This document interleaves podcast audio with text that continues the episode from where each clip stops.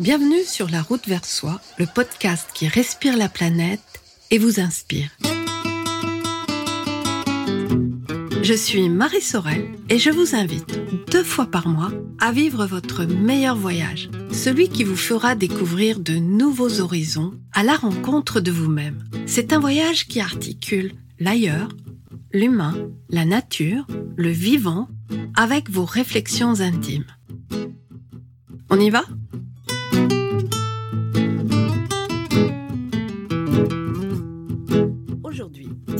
Les lignes imaginaires. Je vous raconte. Classiquement, quand on parle de lignes imaginaires, on évoque plutôt le découpage de la planète par zone et plus encore par zone climatique. Ces limites fictives quadrillent le globe. On parle de méridiens, parallèles, tropiques, cercles. Et la délimitation que l'on connaît peut-être le mieux est celle qui sépare la planète en deux hémisphères, le nord, le sud. Il s'agit de l'équateur. Je ne sais pas ce qu'il en est pour vous, mais pour moi, équateur est un mot qui m'a beaucoup fait rêver. C'était euh, synonyme de voyage, d'ailleurs lointain, de nouveauté. Je rêvais de traverser l'équateur. Un peu comme s'il y allait avoir dans ma vie un avant et un après sa traversée. Un avant et un après l'équateur. Bien qu'imaginaire, cette ligne était devenue pour moi symbolique. Bien sûr, il y a aussi les autres lignes, les tropiques et les cercles que vous avez peut-être comme moi traversés un jour sans vous en rendre compte. Imaginez, imaginez le passage de l'équateur. Je l'ai vécu en Indonésie, à Sumatra. J'avais 25 ans et je venais de réaliser un rêve d'enfant, un rêve géographique. Je m'en souviens très bien car j'étais euh, émue et étonnée. Peut-être que ma part d'enfant était aussi un peu déçue. Au sol, en regardant tout autour de moi, dans le paysage, la marque de l'équateur n'avait aucun impact. Et tout d'un coup, c'était comme si l'équateur était devenu banal. Alors bien sûr, j'ai marqué l'instant avec une photo où je pose à côté de la borne géographique qui marque la ligne de l'équateur. Ça reste tout de même dans mes souvenirs un, un moment magique. Traverser l'équateur, c'est entrer dans l'hémisphère sud. Et je ne savais pas encore, mais bientôt se dessinerait dans le ciel une nouvelle très belle constellation, la Croix du Sud. Savez-vous que les navigateurs fêtent le passage de l'équateur, le passage de la ligne pour la personne qui l'a franchit pour la première fois Ce baptême de l'équateur a plusieurs dimensions.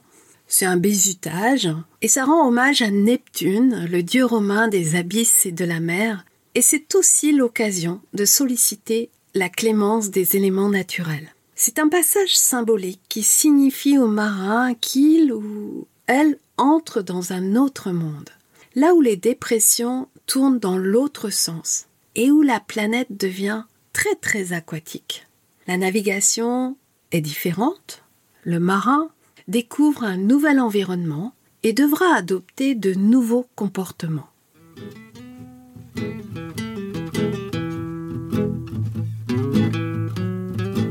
Souvenez-vous, vous avez déjà passé des lignes imaginaires que vous avez franchies avec plus ou moins de conscience et d'émotion. Il me semble que nous avons toutes et tous à l'esprit des lignes personnelles, des passages que nous inventons, des limites que nous créons de toutes pièces pour mieux les traverser ou pour qu'elles nous empêchent.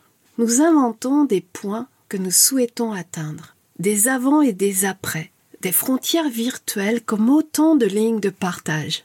Ces lignes prennent parfois la forme d'objectifs, de seuils, de niveaux, de lieux, de pays, de personnes.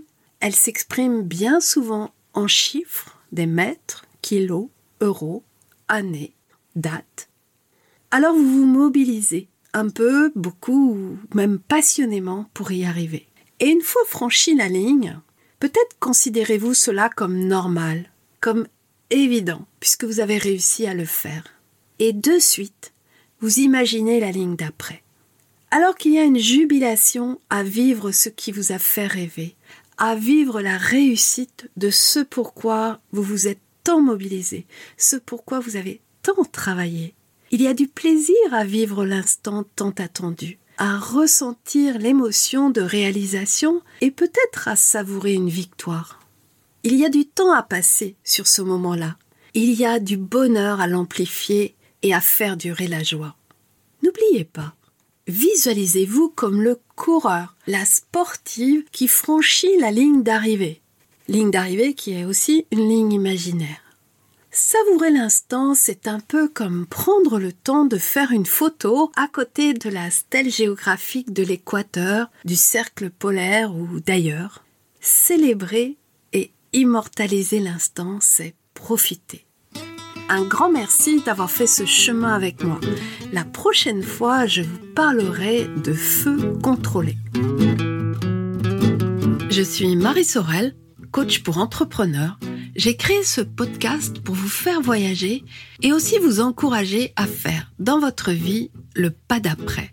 Si vous aimez mon podcast, je vous invite à le soutenir, j'en ai besoin pour ça, il vous suffit d'aller sur votre plateforme d'écoute favorite et de mettre 5 étoiles à la route vers soi et peut-être aussi me laisser un commentaire.